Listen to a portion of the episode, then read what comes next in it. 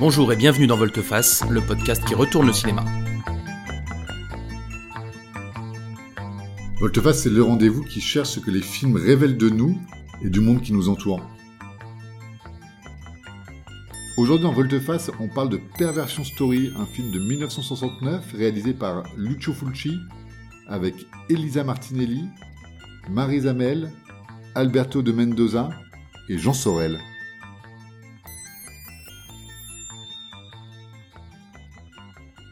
Bonjour Patrick. Salut Benjamin. Comment vas-tu ce soir? Eh bah écoute, ça va très très bien. Et je suis très très content de faire euh, notre premier film italien. Un film italien euh, qui se passe à San Francisco, mais un film italien quand même. Un film italien quand même. Volteface ne saurait être Volteface sans faire un film italien de temps en temps. Et on en fera d'autres d'ailleurs, c'est sûr. On commence par un Lucio Fulci. Eh ouais, ouais, c'est une bonne idée. Alors je vais peut-être commencer par un petit pitch. Ouais, Patrick, euh, quelle est l'histoire de Perversion Story C'est très facile, c'est l'histoire de Vertigo. Et voilà Est-ce que tu peux en dire plus? En effet, c'est le meilleur des résumés, ou c'est le meilleur des pitchs. Mais Donc, quelle est cette euh, histoire?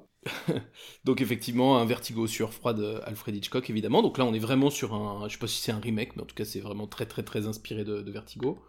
Donc on a notre Jean Sorel, qui joue Georges, qui est marié à Suzanne, jouée par Marie Samel, et ils se détestent manifestement. Suzanne est assassinée. Jean Sorel est pas vraiment triste, mais c'est pas lui qui l'a tuée. Et très, très vite, il rencontre une stripteaseuse qui est, à la couleur des yeux près, le, le sosie de sa femme. Et donc là, on va rentrer dans une enquête de lui et de la police pour comprendre que s'est-il passé, qui sont ces deux femmes, quel est leur lien, et qui a tué Suzanne.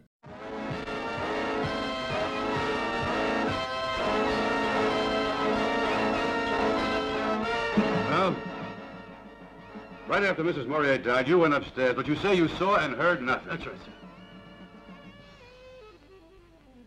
She was lying there dead.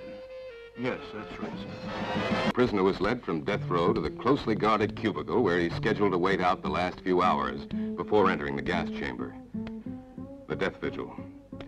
His attorney, Rod Mitchell, would not reveal what new elements he had in hand to convince the governor to order a stay of execution. San Quentin. Never before has permission been granted to film the interior of the prison. We were allowed to enter death row and inspect the gas chamber minutes before a scheduled execution. Bon bah voilà, alors euh, on se le disait en préparant l'épisode, Vertigo c'est probablement le film qui a été le plus euh, copié, remaké, euh, qui, a inspiré le plus de films dans toute l'histoire du cinéma, commencé par tout Brian De Palma. Et là on a une version italienne, mais quand même à San Francisco, donc on en plus là on y va franco, c'est la même ville, c'est les mêmes endroits quasiment, euh, de, ce, très grand chef-d'œuvre du, cinéma. Et, c'est Lucio Fulci qui nous le fournit, donc c'est un, un remake un peu particulier. Qu'est-ce que t'en as pensé, toi, Benjamin?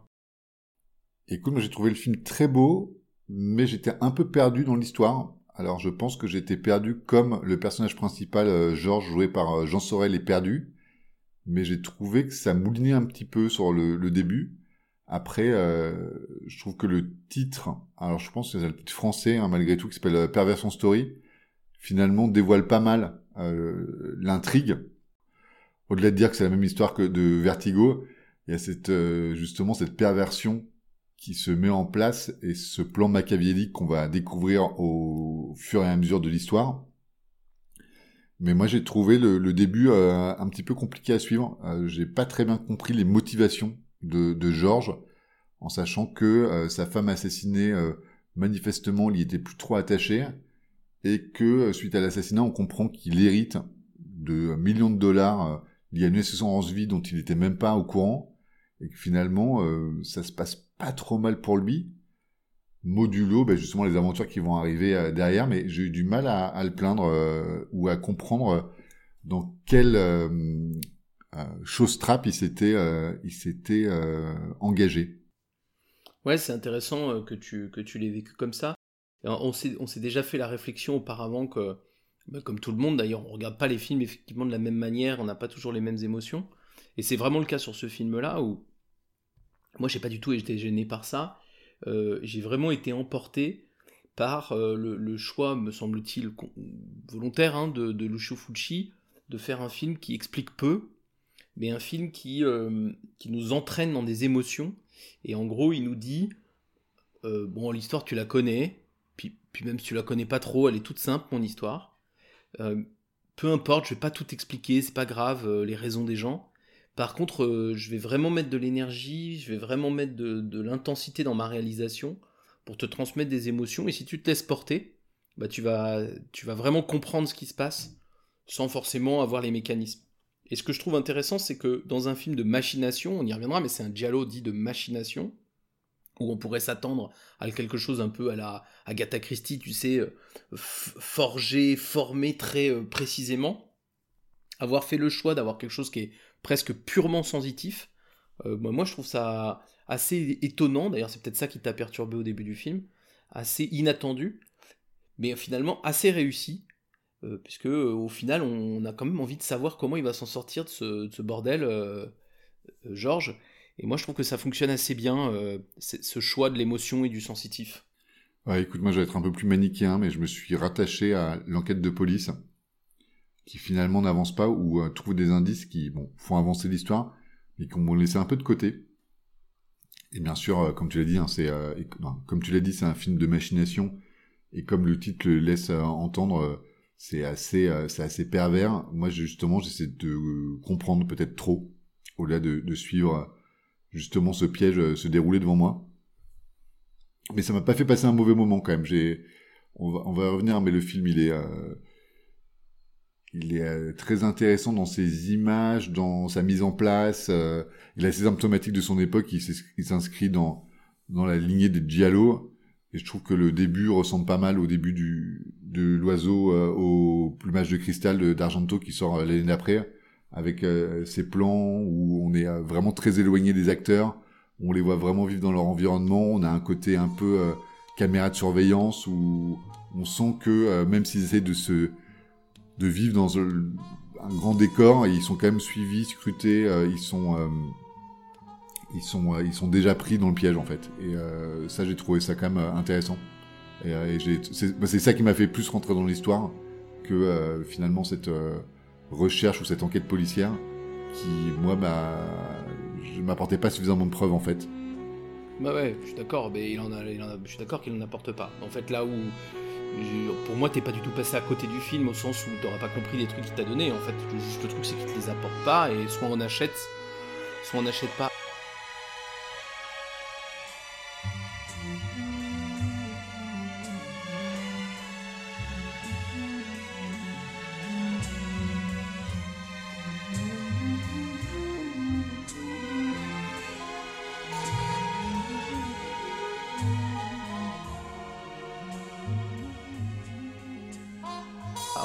Truc qui m'a frappé, je sais pas si tu l'as vu ça, mais euh, en tout cas moi ça m'a vraiment frappé, c'est que justement, euh, ce, que je, trouve assez marrant, le film est pas très très long, je vais pas regarder combien il faisait exactement, mais c'est pas des films très longs.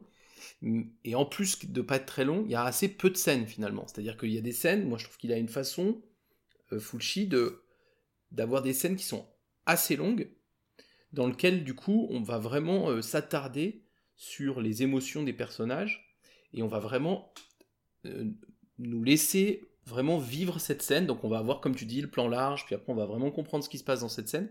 Et je trouve qu'à chaque fois, il nous met pas les scènes justement pour donner un indice de l'enquête, il nous met vraiment les scènes pour qu'on comprenne les émotions, et notamment de Jean, de, Jean Sorel, enfin de Georges, où on va vraiment chercher à comprendre ce côté où on passe de la sidération de sa femme a été tuée, et manifestement c'est pas lui qui l'a fait, enfin il y a que lui, on voit bien, nous le spectateur on comprend qu'il l'a pas fait, il est le seul à le savoir, et puis tous les autres pensent que c'est lui le tueur, mais bon. Donc il y a la sidération, what, ma femme a été tuée, et ça c'est assez long, c'est assez bien, on, a, on y va, puis après, mais c'est quand même bizarre, il y a une autre femme qui existe et qui est la sosie de ma, ma femme, c'est pareil, c'est assez long, on prend vraiment le temps de, de, voir ce que ça fait comme émotion sur Georges, cette découverte-là, puis après il se dit, mais du coup, il se passe quelque chose de, de bizarre, on veut me faire porter le chapeau, mais en fait il s'est passé autre chose, et là pareil, on a plutôt l'enquête de Georges que l'enquête des policiers qui devient vraiment intéressante. Puis après, il y a un dénouement, là je vous l'explique pas, mais c'est pareil, je trouve que finalement, l'histoire, je l'ai presque racontée là en. Il y a quatre, quatre étapes, et à chaque fois, il, se passe pas grand chose, mais chaque chose est bien, bien présentée pour qu'on soit avec lui, qu'on comprenne l'évolution de son, de ses émotions, et pas, et pas effectivement des arguments. Tu décris le film avec ses grandes étapes. Ce qui est quand même intéressant, c'est que ce sosie, ce double, en fait, on lui met dans les pattes. Et il n'est pas au coin de la rue à trouver. euh, alors tu parles de, de, Vertigo où euh, il la croise euh, en prenant le bus. vraiment, il peut avoir un doute. Là, on l'emmène à un endroit et on va y revenir. Mais il est obligé de la voir. Il est obligé de tomber sur elle. Il est obligé de tomber dans le piège. À la limite, moi, c'est ça qui m'a peut-être le plus plu. Ça m'a un peu dérouté, hein, comme je l'ai dit.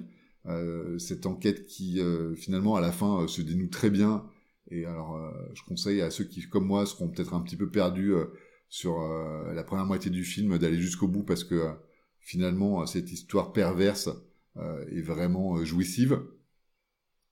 Mais euh, ouais, il y a cette y a cette scène dans laquelle on se rend compte que euh, il tombe dans le piège et qui est qui est vraiment au final totalement clé dans l'histoire et totalement euh, alors je sais pas si c'est culte, je, connais mal euh, mal ce film, mais qui reste euh, imprimé sur la rétine pendant vraiment longtemps. Ouais, ouais, c'est une, scène assez incroyable. Puis on va y revenir sur cette scène, mais oui, oui, je pense qu'il y a ce truc-là. Après, il faut aussi dire, en parlant de double, que Jean Sorel, c'est un acteur qui est assez particulier. Il ressemble beaucoup à Alain Delon. Euh, toi, tu dis qu'il il a l'air un peu plus américain, peut-être qu'Alain Delon, je suis assez d'accord. Mais il a, il Alain a la mâchoire assez carrée en fait, euh, assez euh, et les yeux très bleus, un petit côté Robert Redford, toi. Ouais, exactement. Il est époque Alain Delon, mais sauf que Alain Delon, qui est un, un- un- je disais, hein, lui, il va, il va jouer chez Visconti dans Le Guépard, et Jean Sorel, il va jouer dans Perversion Story avec Lucio Fulci. Et pour moi, il y a, ce, qui est, ce qui est assez marrant, c'est que ce- cet acteur, c'est Alain Delon, mais maltraité. Et euh, il joue aussi dans Belle de jour euh, de Un Buñuel. film que j'aime beaucoup. Ouais. Ouais, magnifique, mais où, pareil, il a un, il a un rôle euh, où il est très très maltraité par le par le par l'histoire. Donc, attends, peut-être pour nos, pour nos auditeurs, c'est il joue le rôle de, du mari de Catherine Deneuve qui arrive pas à la satisfaire et elle va se prostituer. Donc c'est quand même le, le personnage vraiment vraiment pourri dans le film. Exactement. Et ce qui est marrant, c'est que du coup, à la fois, il ressemble à Alain Delon physiquement, mais par contre, c'est l'inverse d'Alain Delon dans les films, parce que c'est vraiment quelqu'un, c'est vraiment un acteur sur lequel on marche assez souvent. Et c'est et ce qui est marrant dans ce dans ce perversion story, c'est que c'est vraiment une une balle de, flipper, euh, Jean Sorel. C'est-à-dire qu'il est vraiment brinque-ballé dans l'histoire. Il est vraiment, il est vraiment drivé euh, par le bout du nez, euh, par des coups de fil anonymes, par des et il drive rien. Il y a ni son ni sa, sa maîtresse, ni sa femme, ni son frère, ni, les flics, ni rien. Il drive rien. Il lui arrive un certain nombre de choses, on vous dira pas le dénouement ici, mais rien de ce qui lui arrive n'a été drivé par lui. Et ce que je trouve assez jouissif dans le film, c'est que donc on a ce choix des émotions, mais surtout on est totalement avec lui et on est complètement brinque-ballé, euh, sans pouvoir rien faire, sans pouvoir rien comprendre. Et moi je trouve que le tour de force est quand même euh, assez magistral de nous donner autant de plaisir dans un film euh, où, euh, où on capte rien quoi. Euh, moi je, je trouve ça, je trouve ça vraiment cool. Alors on capte rien comme on, je peux perdre nos auditeurs, moi qui ai du mal à me mettre dedans. Il y a quand même des indices, il y a quand même des pistes à suivre. Euh, et comme tu l'as dit, les scènes sont plutôt longues et les scènes vraiment euh, très sympas. On va, on va y revenir, on peut peut-être y y passer dès maintenant. Ouais, Euh, allons-y ouais.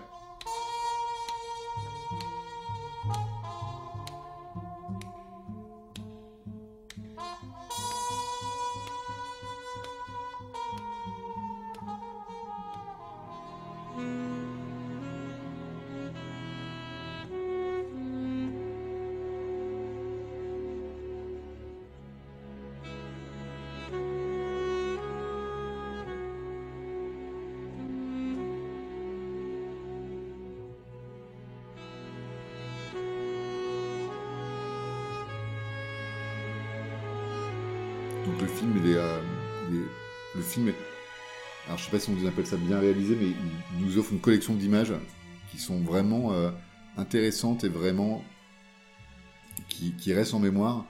Alors il y a l'une des premières scènes, euh, justement pendant le, décès de cette pauvre Suzanne, euh, George avec sa, son ami et, amante Jane, ils font l'amour dans une chambre d'hôtel. Donc il y a cette scène d'amour où on voit ces amants, alors c'est vraiment au, début du film, qui euh, s'étreignent et euh, la caméra passe euh, sous le lit. Alors elle passe pas sous le matelas, mais elle est à la place du matelas. Et donc on est dans les draps avec eux. Et ça fait vraiment des images qui, qui, restent. le procédé va revenir après dans le film mais ça va vraiment nous, nous accompagner et justement Jane elle est photographe donc il y a vraiment ce côté très photographique très peut-être euh, image de, de mode euh, il y a vraiment un côté très sensoriel. Tu l'as dit hein, sur les, sentiments mais aussi un côté sur les sensations. Justement là ce désir ce côté enveloppant cette caméra qui passe et où on voit les, corps à travers les draps. Moi, j'ai trouvé ça euh, euh, esthétiquement très beau et vraiment sympa de justement voir ce, film qui pourrait être un peu parfois traité comme une série B, mais qui finalement, dans certaines scènes, et cette scène-là en particulier, est assez, euh, assez fulgurante. Ouais, moi je trouve que je profite de cette première des trois scènes dont on va parler pour, euh, pour, pour parler de vraiment ce que moi j'adore dans le film, c'est qu'effectivement c'est vraiment un film d'exploitation et de film d'exploitation érotique. Et il y a beaucoup, beaucoup de scènes euh, où on va voir des femmes nues et des scènes de sexe, etc. Érotique, hein, c'est pas du tout porno, hein, mais c'est de l'érotisme frontal quand même très clair. Et ce que je trouve rigolo, c'est que parfois, ce, parfois ce cinéma érotique, il s'embarrasse de rien formellement. on met un, pauvre scénario, une scène un petit peu chaude, un peu de, on fait un peu avancer l'histoire, etc. Et là, comme tu dis, euh, il y a ce côté exploitation, clairement, c'est-à-dire qu'elles sont pas totalement justifiées par l'histoire. Ces scènes, euh, peut-être la première là, oui, un peu, mais sinon elles sont pas totalement justifiées par l'histoire. Donc on est là vraiment pour servir un public qui vient pour voir euh, des femmes, des femmes nues.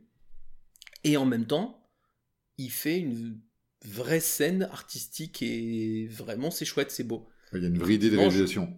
Ouais, il y a vraiment une qualité de réalisation, il y a même des messages et tout, et donc je trouve que s'entremêle dans Perversion Story la mission d'être un film d'exploitation, donc qui vient vraiment servir son public, tu veux voir une paire de seins, je vais t'en montrer, t'inquiète. Et en même temps, euh, pas que ça. Et en même temps, à chaque fois qu'il montre une scène un peu érotique, il va plus loin, il montre autre chose, et, euh, c'est super cool. Et du coup, on arrive à la deuxième scène, euh, dont on voulait parler, parce que c'est la première, tu t'en as parlé, qui est le moment où Georges va rencontrer le double Le double, ouais. Et c'est dans une boîte de striptease, évidemment. On est dans un film euh, d'exploitation. Donc euh, toutes les femmes sont. Toutes les serveuses sont là, seins nus ou presque. Et servent à boire. Et puis cette. Euh, donc cette Monica Weston, qui est donc la sosie quasiment trait pour trait de sa femme, va faire une scène de striptease.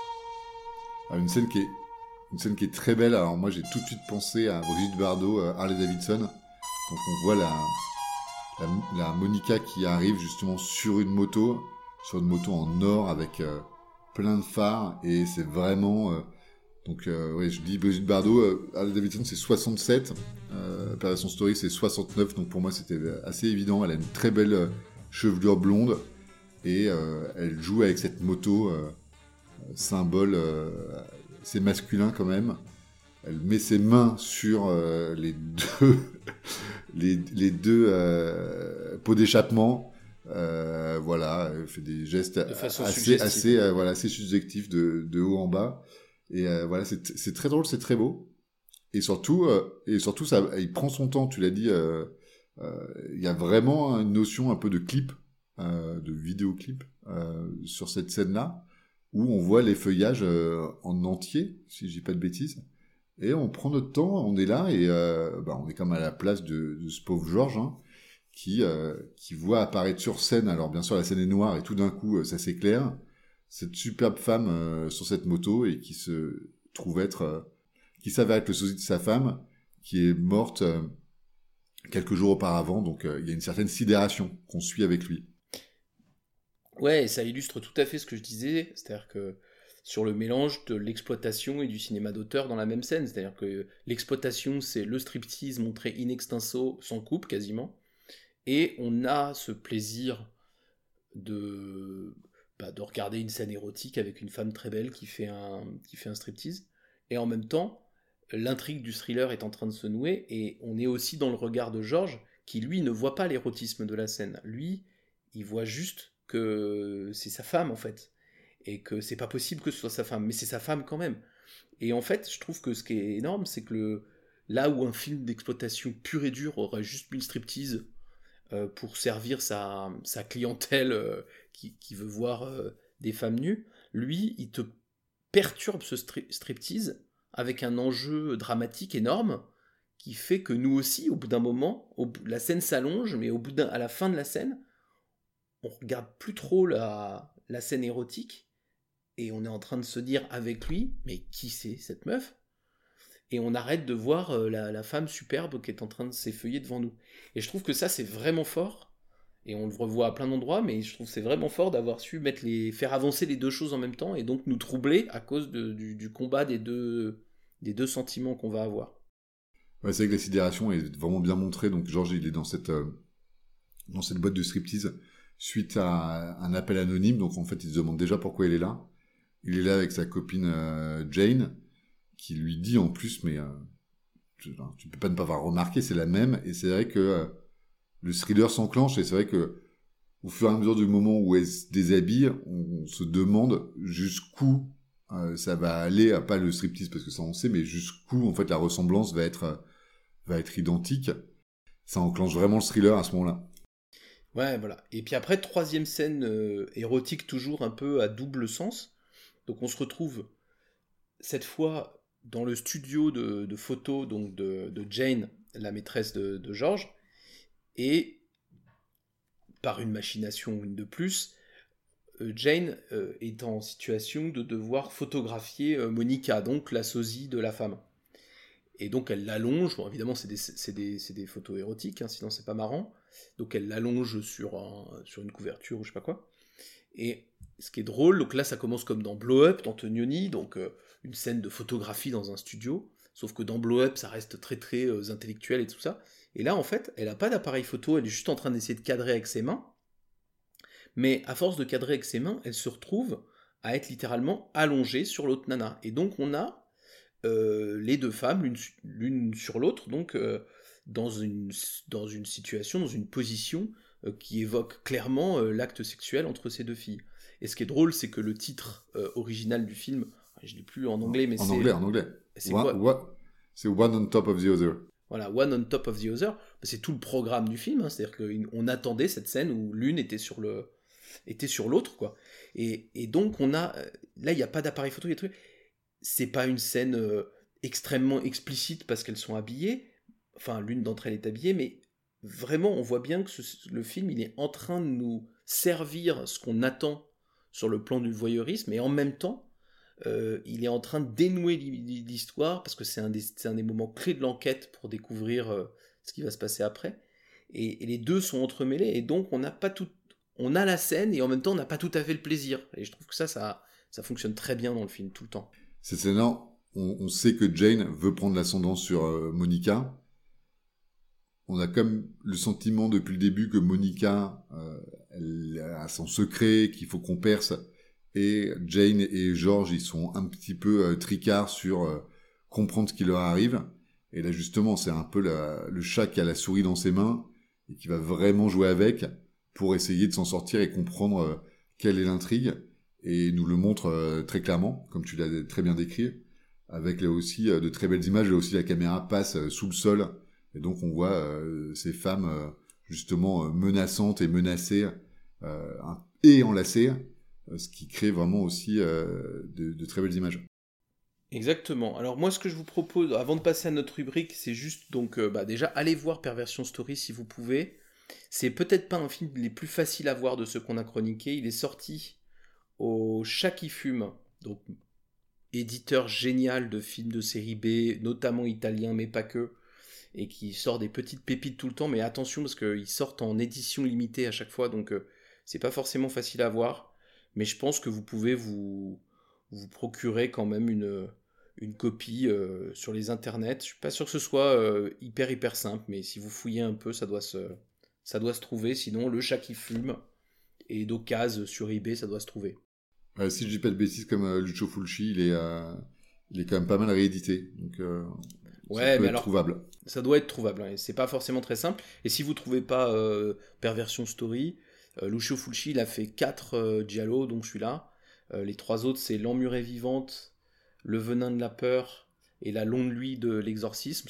C'est 4 Giallo super cool. Ils sont tous les quatre hyper intéressants. Peut-être que certains sont plus faciles à trouver que, les autres. Puis après, il a fait d'autres films, des films de zombies, des films très gore et tout. Ça, je, les connais moins, j'avoue. Mais en tout cas, ces quatre Giallo sont très cool et il n'y en a aucun qui est décevant. Vous y retrouverez du Jean Sorel, vous retrouverez tout ça. Donc allez-y. On passe à nos rubriques? Allez, les rubriques de la fin.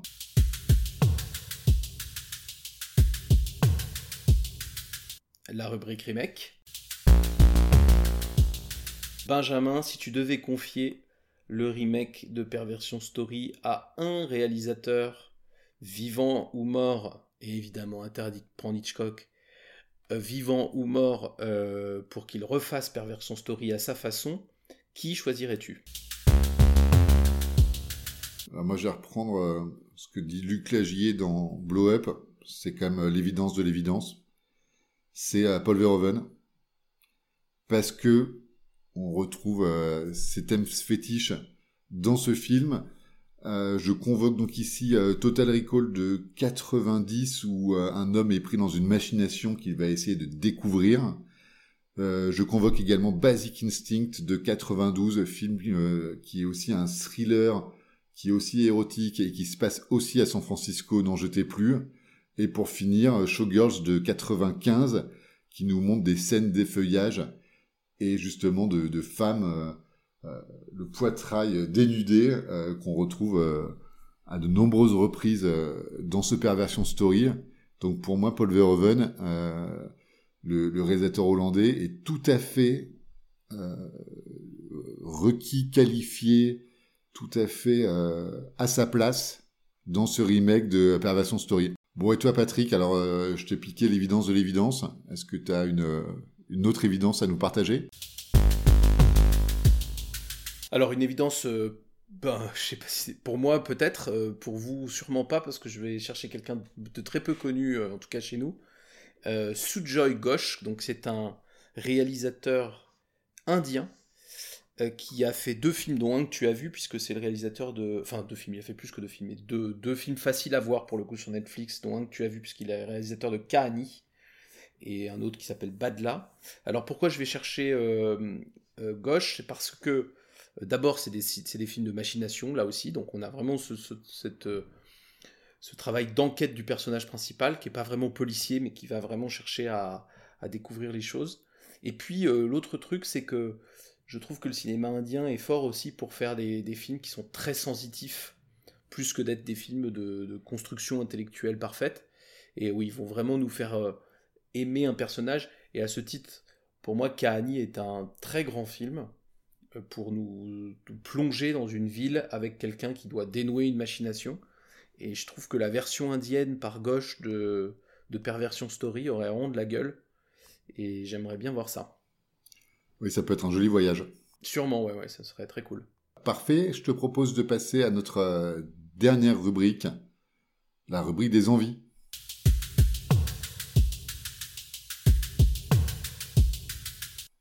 Alors Patrick, suite au visionnage de ce Perversion Story de Lucio Fulci, quel film as-tu envie de voir? Eh ben, je propose d'aller voir un Argento. On a, on a cité son nom parce que c'est le, les deux grands. Le maître du Giallo. Le maître du Giallo et les deux grands maîtres du, du fantastique italien, c'est Fulci et Argento. Donc j'ai envie d'aller voir Argento. Et on avait vu au cinéma ensemble euh, l'oiseau au plumage de cristal à la Cinémathèque française. J'ai un souvenir, un excellent souvenir de cette projection. J'avais envie de voir tous les Argento euh, en sortant. Mais ça fait maintenant longtemps que j'ai pas vu ce, ce film et j'ai très très envie de le revoir. Donc euh, l'oiseau au plumage de cristal, qui pour la petite histoire, c'est pas le premier Giallo puisqu'il arrive après Perversion Story, mais c'est celui qui va lancer la mode et après lui il va y avoir des centaines de Giallo. Et quand je dis des centaines, j'exagère pas. Les Italiens quand euh, ils, ils- quand ils avaient un filon, ils y allaient vraiment à fond, comme les westerns un peu avant. Maintenant c'était après c'était les les Giallo. Donc Argento. Eh ben écoute, moi j'avais la même idée et euh, sache que, euh, non, sache que tu le sais, mais je vais partager ça avec nos auditeurs. Euh, L'oiseau au plumage de cristal, c'est le premier d'une trilogie qui s'appelle la trilogie animale, donc avec euh, le chat à neuf queues et euh, quatre mouches sur velours gris. Et donc moi j'avais envie, euh, pas de revoir uniquement l'oiseau au plumage de cristal, mais de me faire cette trilogie animale du début des années 70 par Dario Argento et les quatre mouches de velours gris à, à sa distribution euh, Miss Me Farmer, euh, une actrice dont on a parlé ou on reparlera certainement dans euh, Volte-Face à suivre. Exactement. Très bonne idée. Donc là Argento n'a plus d'excuses. Non. Eh ben merci à tous euh, d'avoir nous avoir écoutés jusqu'au bout euh, dans ce petit voyage dans le cinéma italien. Merci Patrick, c'était sympa de- d'échanger nos visions sur ce euh, perversion story de Lucio Fulci. Je donne rendez-vous pour un prochain film très bientôt. Eh ben avec grand plaisir. Salut à tous. Bonne soirée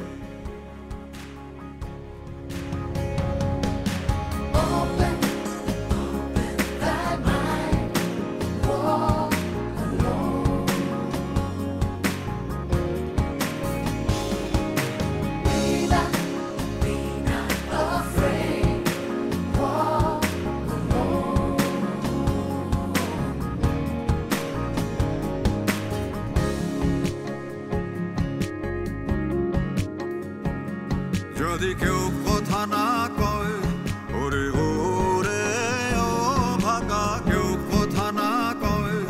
যদি সবাই থাকে মুখ ফিরায়, সবাই করে ভয়। যদি সবাই থাকে মুখ ফিরায়, সবাই করে ভয়। তবে পরাণ